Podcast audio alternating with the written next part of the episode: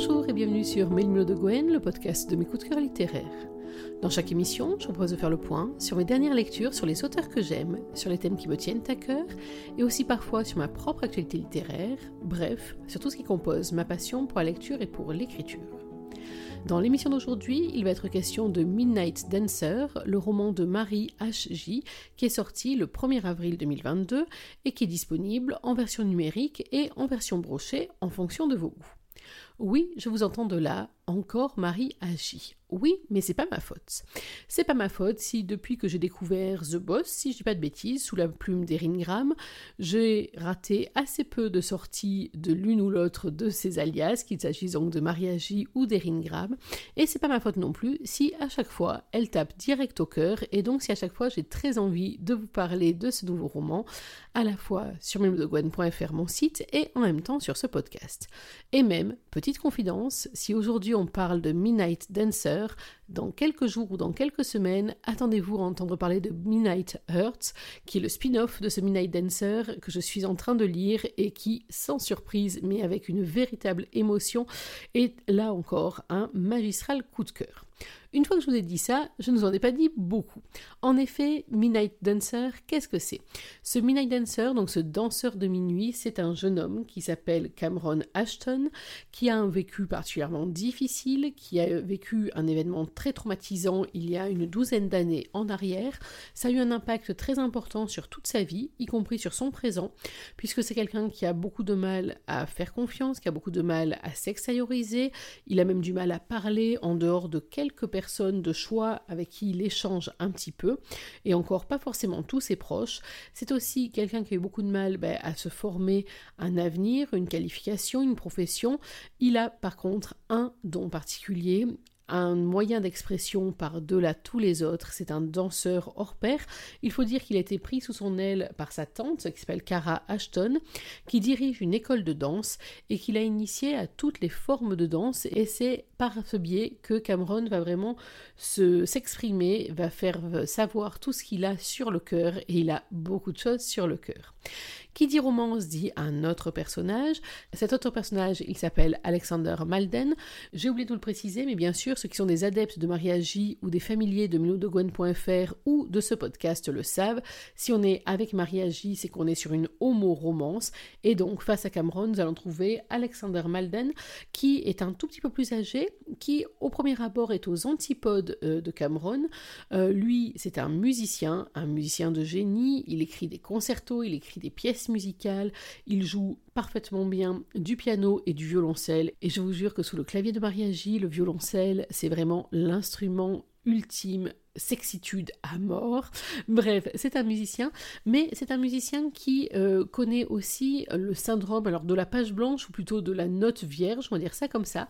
C'est-à-dire que depuis un long moment, lui aussi marqué par un événement particulièrement traumatisant, il n'arrive plus à composer ou en tout cas plus rien qui ait la valeur à laquelle il est habitué. Et ce ne sont pas les efforts euh, ni de sa sœur Sarah, ni de Niles qui est à la fois son chauffeur mais aussi son homme de confiance qui parviennent à le remotiver. Il est à la recherche en même temps euh, d'ersatz, de subterfuges, de personnes qui vont arriver comme ça à le remobiliser un petit peu.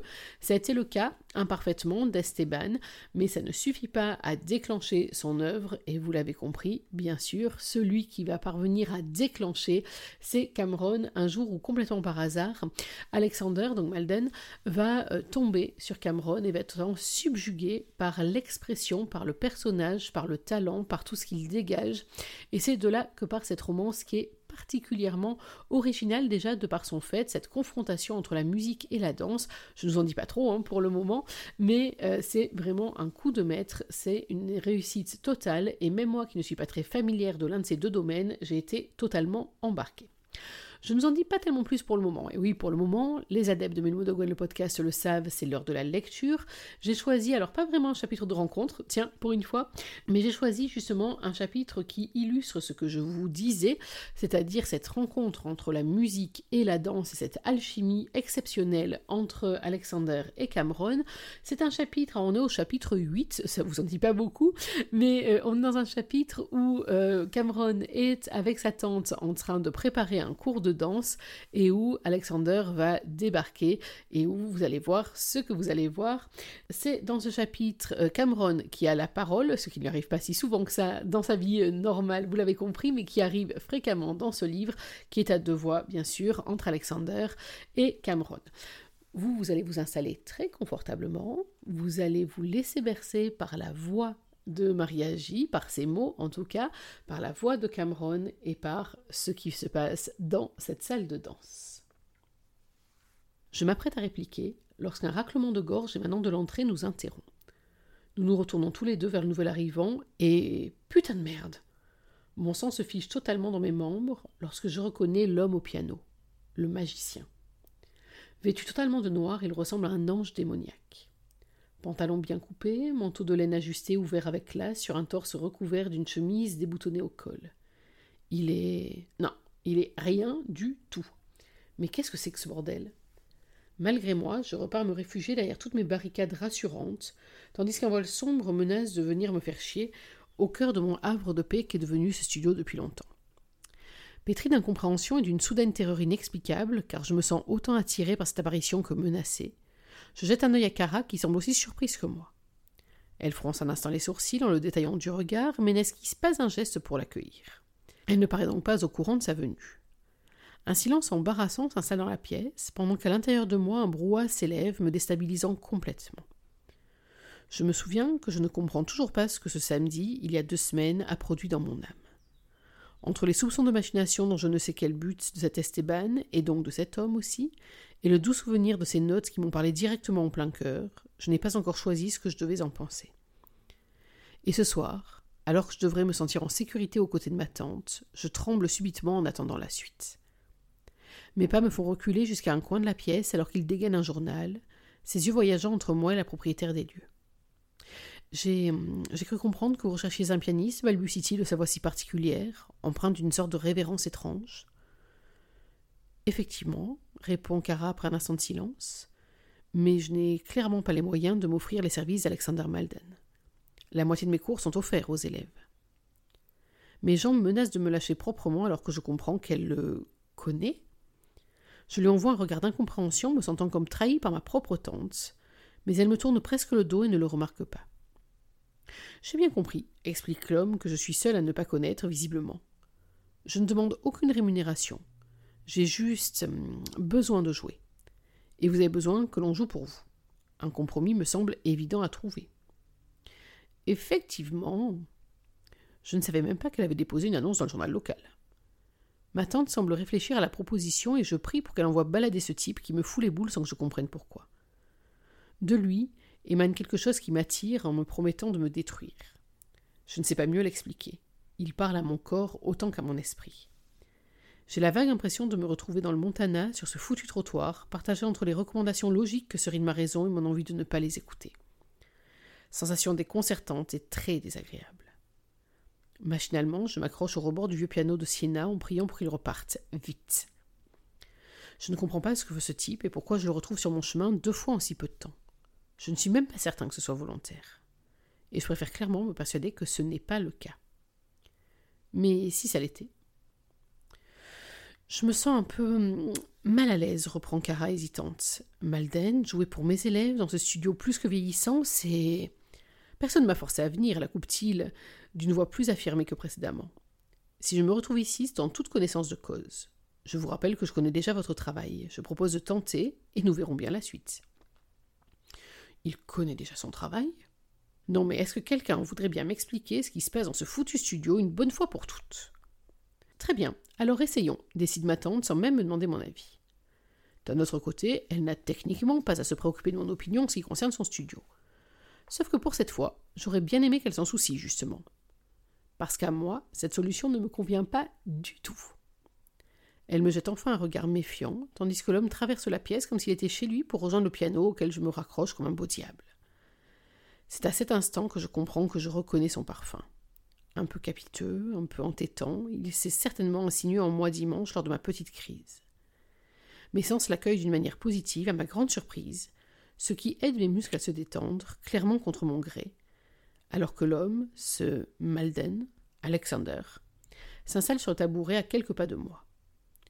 Je l'observe se mettre en place avec la sensation de n'être qu'un spectateur invisible, jusqu'à ce qu'il plonge son regard sur moi en retirant son manteau. Un instant, très bref instant, plus rien ne bouge dans mon univers. Le gris de ses iris me crucifie dans une sorte de flou vague et cotonneux qui pourrait durer des éternités sans que je ne puisse en sortir. Nous travaillons un peu la valse avant l'arrivée des élèves, déclare Cara sans se soucier de mon état. Ce cours est réservé aux plus de trente ans. Ils arrivent dans moins d'un quart d'heure. Jouez-nous ce qui vous plaît pour commencer, je vous prie. Je scie plusieurs fois pour m'extirper de ma transe totalement bizarre et inédite, puis secoue la tête pour revenir réellement au présent. Il va jouer? Merde, faudrait prévenir quand on me fait des coups comme ça. J'ai besoin de me préparer à prendre ses notes en pleine tête. Je sais ce qu'il vaut derrière un piano. Ou peut-être que justement, aujourd'hui, alors que je me trouve dans ma bulle personnelle, va-t-il me décevoir? J'appréhende autant que je me sens impatient. Juste voir, entendre, vibrer, ou non. C'est. Très bien, alors sera la valse d'Amélie de Yann Tiersen. Parfait, c'est une valse douce, Cameron. Évite de m'envoyer balader dans tous les sens, vu que tu me sembles un peu nerveux ce soir. Tu m'étonnes. Et ça ne risque pas de se calmer. Mais la maître de ballet a dit, alors j'obéis. Je lâche mon piano pour la rejoindre au milieu de la pièce et me mettre en position.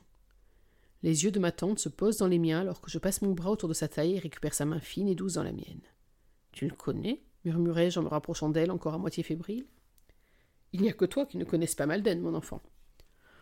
Ouais, ce n'est pas vraiment une réponse. Et donc, il connaît ton travail. Oui, et le tien aussi, figure-toi. Un sourire mystérieux se met à éclairer son visage alors que je m'apprête à lui demander plus d'explications. Mais les doigts de ce Malden se mettent à jouer. Et la magie revient. Presque plus puissante, car cette fois entre les bras de ma tante, je me sens plus invulnérable, intouchable, et en capacité d'expulser ce besoin qu'ils font naître sans préavis. La mélodie s'enroule doucement à chacun de mes membres, m'enlaçant dans un cocon de velours agréable et doux. Je baisse les paupières en resserrant ma prise sur la taille de ma tante, l'approche de moi, puis me penche vers elle pour la faire basculer en arrière. Elle se laisse faire, puis nous nous relevons lentement sous les arpèges serrés et puissants. Encore une fois, il réinvente la musique. J'enroule mes doigts autour de ceux de ma tante et les ramène entre nos deux cœurs à la manière de deux amoureux. Elle lance sa jambe contre la mienne, puis en arrière, et enfin nous nous offrons à la valse sensuelle, aussi délicate que le toucher de cet homme sur l'ivoire des touches. Il les caresse, les frôle, les allume au point qu'elles semblent plus vives, à fleur de peau, réceptives et sensibles. Peut-il faire mieux l'amour à son piano? Des frissons me parcourent le corps dans tous les sens, puis mes doigts s'engourdissent, mes jambes fourmillent d'extase et je ne sens presque plus mon corps. Mon esprit déploie les ailes de mon âme et je ne réponds plus de rien. Mon magicien devant son piano me propulse si haut que j'en perds ma propre essence. Je m'évapore au cœur de sa musique. J'embarque ma tante dans la transe que cet homme provoque dans mon cerveau. Je nous fais voler, danser sur les nuages. Nos pieds se suivent, se comprennent, comme nos corps qui épousent la mélodie, accusent l'accélération, suivent les ralentis. Plus rien n'existe, sauf ce trio improbable que nous formons avec ce pianiste. Si ce n'était pas ma tante entre mes bras, je crois que je bonderais dans cet instant qui me décape les neurones. C'est d'ailleurs très compliqué pour moi de me retenir. Je le savais. Je comprends enfin pourquoi les notes de cet homme ne m'ont pas quitté depuis quinze jours. Je crois que je suis né pour danser sur ces accords, qu'une fois entendus, ils étaient destinés à me rendre totalement accro, dépendant, irréversiblement addict. Je voulais savoir ce que l'entendre à nouveau susciterait en moi, eh bien je sais. Et bordel, le constat n'est pas pour me plaire, loin de là. L'affaire se complique grandement. Et voilà pour la lecture de ce passage. Alors il y a d'autres passages dans le roman où on a comme ça cette alchimie entre la musique et la danse. Celui-ci était celui qui me permettait à la fois de faire rentrer dans l'ambiance du trouble et de euh, l'harmonie entre euh, Malden et Cameron, sans en même temps dévoiler trop de l'intrigue, parce que sinon il aurait été délicat de vous cacher ce qu'il y avait à savoir. Les raisons pour lesquelles j'ai aimé ce roman, d'abord parce que c'est un roman de mariage, oui je sais, je me répète, mais à nouveau je suis rentrée de plein pied, et puis alors la tête la première, dans son écriture, dans sa sensibilité, dans sa manière de m'embarquer dans son univers. Alors je ne vous cache pas qu'au tout premier chapitre, j'ai eu un petit instant, alors non pas de doute, c'est pas ça, mais un petit instant de, de microgène, parce que vous allez le voir, le premier chapitre part sur un thème, sur un événement qui n'a pas été sans me rappeler un autre roman de Marie que j'ai lu, alors un roman d'Erin que j'ai lu, c'était The Boss, c'est le premier roman que j'ai lu d'Erin, celui qui m'a mis la première grande claque au cœur de ses ouvrages. Et je me suis dit, tiens, c'est bizarre, elle va repartir un peu de la, du même thème, mais euh, en le déclinant très certainement autrement. Eh bien non, c'est pas du tout ça. Effectivement, il y a des points de ressemblance, mais en même temps, euh, en romance ou dans tous les livres, on retrouve parfois des points de ressemblance quand on en cherche beaucoup. Mais en fait, elle va nous embarquer dans une euh, situation et dans une posture et dans une direction totalement opposée, ou en tout cas totalement différente. Mais en tout cas, l'écriture de Marie, cette sensibilité à fleur de peau, là on a quand même deux artistes qui sont totalement écorchés, c'est magnifique. Je vous cache pas que j'ai frémi à de nombreuses reprises. Et puis même l'entourage de ces deux hommes, euh, c'est un entourage qui là aussi m'a fait vraiment vibrer. Donc l'écriture de Marie, bien évidemment, on fonce, on se pose même pas la question, c'est juste sublime. Ensuite, j'ai beaucoup, beaucoup aimé euh, justement la plongée dans l'univers. Alors, vous le savez, c'est plus un mystère maintenant, je vis en musique, j'adore la musique, je suis pas particulièrement experte en musique classique. Je ne suis pas non plus la plus grande fan du violoncelle, je vous l'ai dit, même si depuis que j'ai découvert le binôme Tousselos avec Lucas et Hauser, on se laisse tenter, je ne vous le cache pas. Mais euh, c'est vrai que là, euh, il y a une façon de rentrer dans l'instrument, de rentrer dans la sonorité, de rentrer dans toute la sensualité de l'instrument qui est absolument fabuleuse, qui m'a complètement fait vibrer.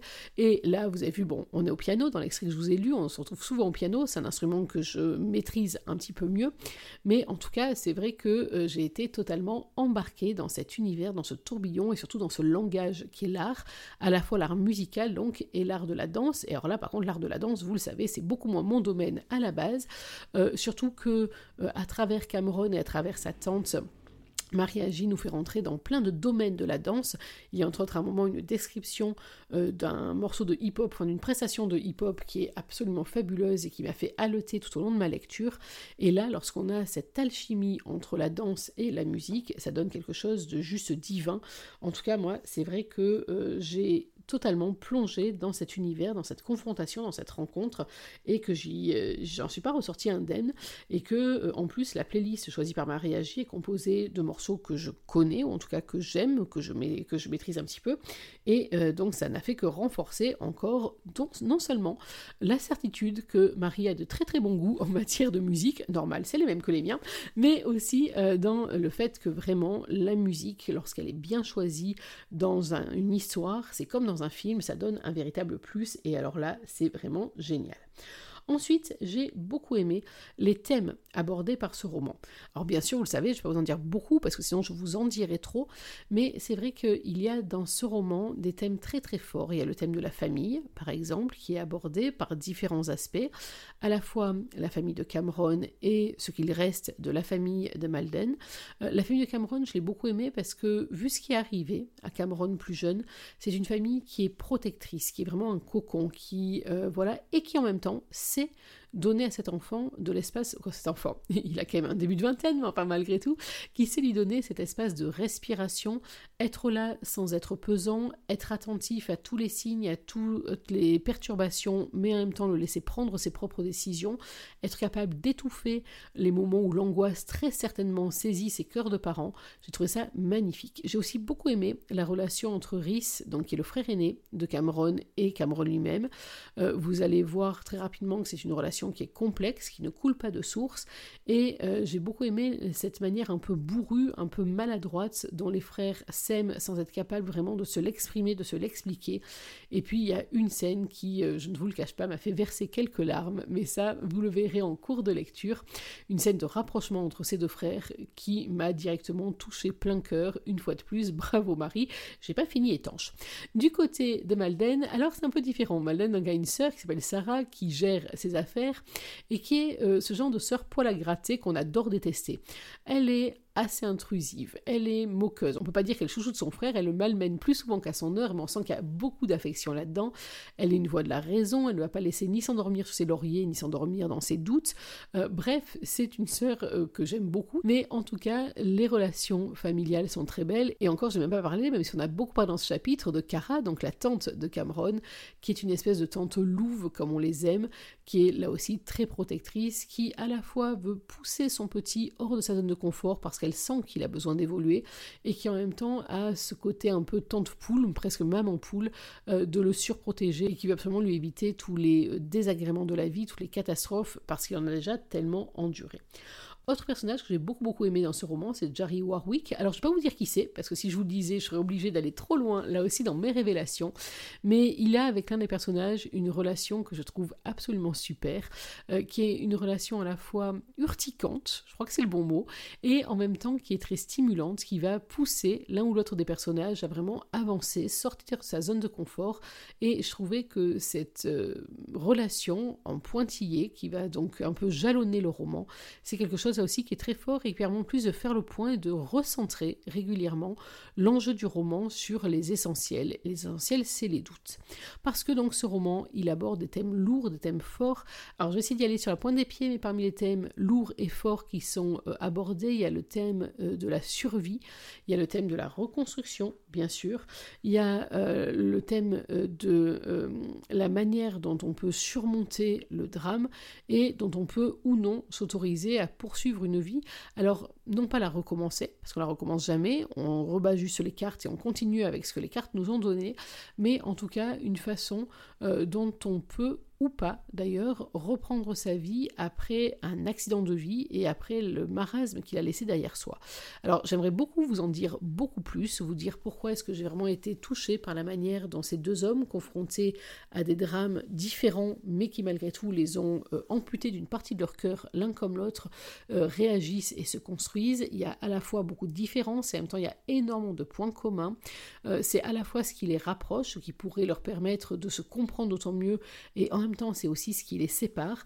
Bien sûr, je ne vous raconterai pas tout ça, je le regrette affreusement, mais vous le verrez quand vous lirez ce livre, parce que bien évidemment, vous allez lire si ce n'est pas encore fait.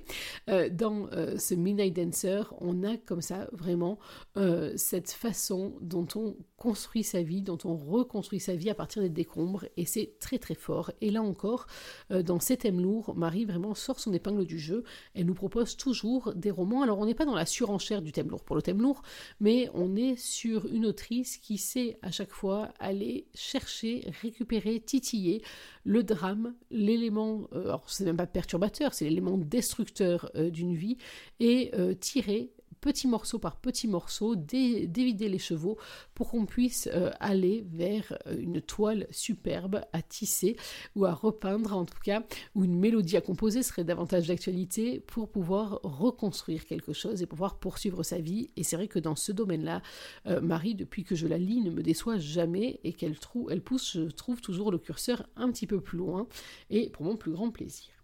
Autre élément, c'est la romance puisque bien sûr on est sur une homoromance et sur une romance.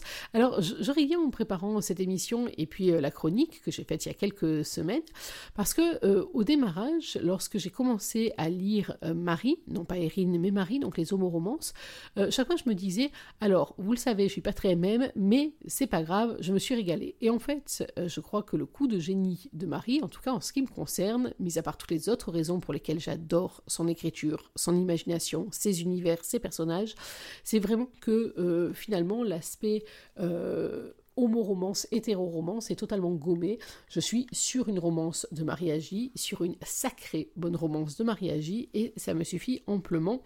Euh, savoir qui est hétéro, qui est homo, ben finalement c'est comme ça devrait dans la vraie vie, on s'en fout. Le tout c'est qu'ils s'aiment, c'est que ces deux personnages s'aiment, mais sans être capables vraiment de se l'avouer. Euh, Malden vit dans une espèce de solitude euh, qui tient presque du sacerdoce. Malden ne s'ouvre à personne, il est refermé sur lui-même, il ne laisse personne pénétrer vraiment son intimité.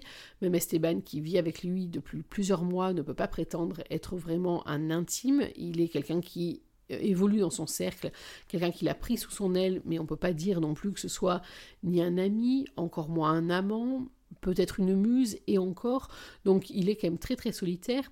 Pour Cameron, c'est un peu l'excès inverse, c'est-à-dire que euh, Cameron veut profiter de la vie et la croquer à pleines dents, il veut jouir vite, fort, beaucoup, souvent, mais surtout sans s'attacher et en restant finalement dans une espèce de confort, euh, puisque c'est lui qui a toutes les cartes en main, c'est lui qui décide ce qu'il se passe, et lorsque on sort un peu de son sentier battu, on se rend compte qu'il est très très vite déstabilisé, et la proposition que Malden va lui faire, bah, justement, c'est une proposition extrêmement déstabilisantes parce qu'il y a d'une part, et c'est bien normal quand on sait ce qu'il a vécu, une vraie méfiance par rapport à l'inconnu, par rapport à l'autre, et puis parce que, euh, vous avez vu dans le chapitre que je vous ai lu, il sent très rapidement que ce Malden, c'est pas n'importe qui, que ce qui lui fait éprouver, c'est pas n'importe quoi non plus, c'est pas anodin, et donc c'est pas comme euh, se livrer euh, juste du corps à des amants de passage ou à des hommes qu'il rencontre, notamment au Pasadena, qui est le club dans lequel il travaille trois soirs par semaine, mais c'est aussi prendre le risque d'ouvrir plus que son corps, d'offrir son cœur et de se rendre totalement vulnérable. Et ça, euh, Cameron l'a déjà expérimenté, et le moins qu'on puisse dire, c'est qu'il n'est pas du tout, du tout, du tout décidé à le refaire.